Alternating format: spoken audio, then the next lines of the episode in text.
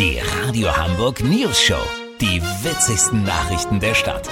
Mit Olli Hansen, Jessica Burmeister und Peter von Rumpold. Äh, guten Tag. Andi Grote, der Mann, der mitten in der Pandemie eine Privatparty ohne Abstand feierte und nebenberuflich auf 450 Euro Basis als Innensenator einen Social Media Account betreibt, hat eine umstrittene Hausdurchsuchung durchführen lassen. Vorausgegangen war ein Tweet des Senators, bei dem er sich über Feierwütige in der Schanze empörte. Die Twitter-Gemeinde fand es peinlich, dass ausgerechnet Grote, der es offenbar selber mit den Corona-Verordnungen nicht ganz so genau nimmt, so etwas schreibt. Einer davon twitterte, du bist so ein Pimmel.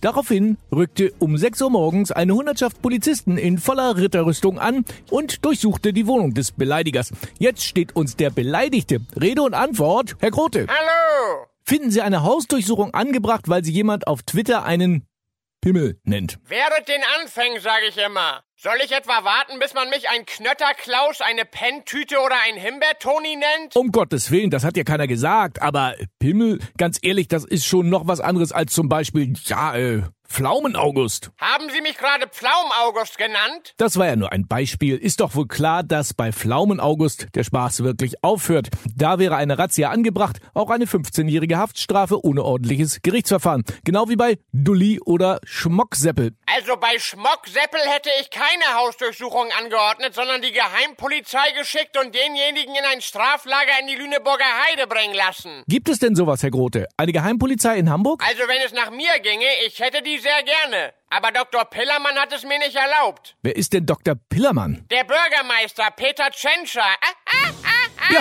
natürlich. Vielen Dank, Andi Grote, alte Rohrdommel. Kurznachrichten mit Jessica Burmeister. Umfrage. Mehrheit der CDU-Wähler möchte Armin Laschet gegen Sebastian Vettel tauschen, weil der als einziger die SPD noch überholen könnte. Küche aktuell. Der Thermomix soll bald Kartoffeln schälen und auf der Suche nach neuen Rezepten ins Weltall fliegen können. Das Wetter. Das Wetter wurde Ihnen präsentiert von Schleckimarkt, unser Wochenendangebot. Pflaum-Augustkuchen.